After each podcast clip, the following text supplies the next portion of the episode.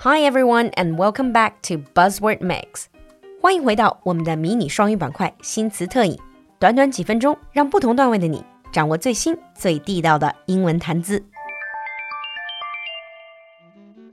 In today's buzzword mix, our buzzword is ride hailing. With apps like Didi Chuxing and Uber becoming a part of our everyday life, I thought it would be a good idea to talk about ride hailing services. 现在呢，像滴滴出行或者 Uber 这样的打车软件已经成为了我们日常生活的一部分。所以今天的 buzzword 我们就来谈谈 ride-hailing services 网约车服务。When you talk about apps like this in English, you constantly hear two words: ride-hailing and ride-sharing. 英文里说到这种打车软件，经常会听到两个词，一个是 ride-hailing， 另外一个是 ride-sharing。First of all, let's take a look at ride hailing. Hail, H A I L. We can say to hail a taxi. 在路上招手叫停出租车，可以用 hail a taxi. So ride hailing is to hail a ride. It means when a rider or a passenger hails or hires a personal driver to take them exactly where they need to go. The transportation vehicle is not shared with any other riders, nor does it make several stops along the route. 所以，比如像滴滴上面的快车或专车，包括这些打车软件之前的出租车电话叫车服务，都可以叫做 ride-hailing service. So what about ride sharing? Well, you can guess. Ride sharing is different because you have to share with others. It is literally the process in which a rider shares a vehicle with other riders. It is not personal transportation as the space is shared and it will make stops to pick up other riders. 相信大家也听明白了，ride sharing 更像是拼车、顺风车这样的服务。Sometimes they're also called ride pooling. In English, there is another word, carpooling. This word was used quite extensively before any of these apps. 其实，在这些打车软件出现之前，很早就有一个词叫做 carpooling.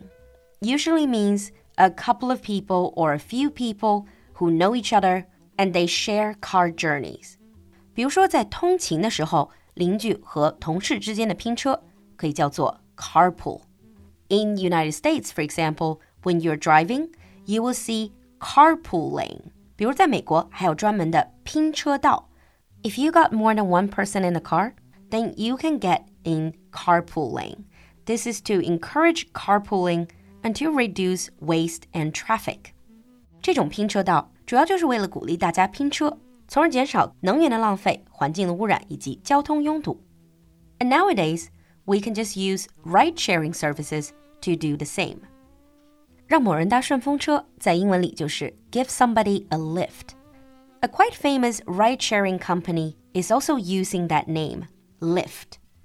And now apps like Didi basically offer the opportunity for you to give strangers a lift and make some money from it. I know a lot of you probably use apps like Didi, but do you know how to describe the services offered by the app? Let's take a look.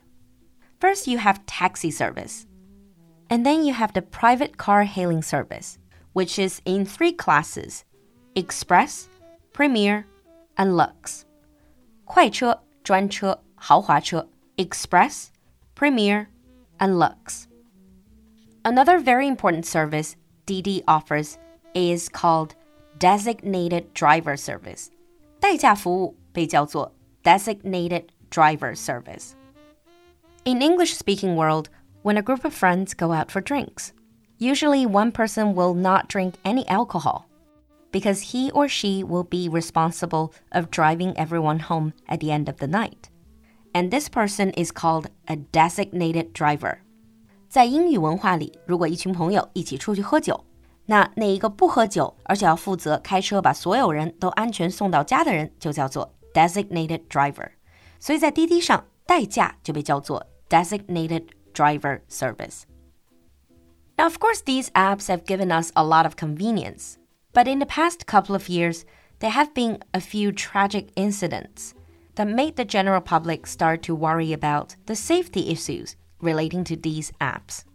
That's why Didi now has put in a lot of safety measures, including emergency contact. Didi 现在有添加紧急联系人, one tap police assistance they're also using audio video recording. And they enabled real time location sharing. And to protect the riders, they've also put in privacy numbers, which means when the Didi driver is calling you, they're only seeing a virtual number, not your real cell phone number. Of course, there's still a lot of room for improvement, but this is a good start. Now let's move on to sample sentences.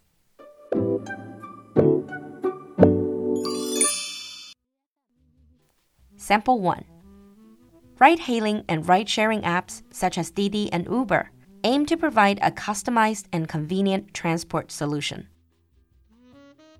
Ride hailing and ride sharing apps such as Didi and Uber aim to provide a customized and convenient transport solution. Sample 2 Ride hailing companies are rushing to address the safety concerns with their apps. Ride hailing companies are rushing to address the safety concerns with their apps. 你听懂了吗？关注我们的公众号“露露的英文小酒馆”来获取更多拓展内容。So, do you use ride hailing and ride sharing apps a lot?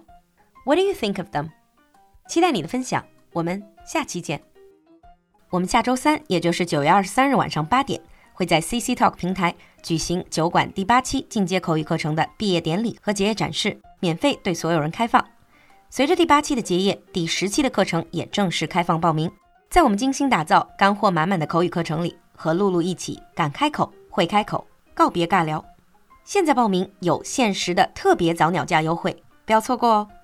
想参加免费活动和咨询新一期课程，请联系小助手，微信号是 lulu xjg three L U L U 就是露露，x j g 是小酒馆的汉语拼音首字母，最后一个数字三，l u l u x j g three，我们在群里等你。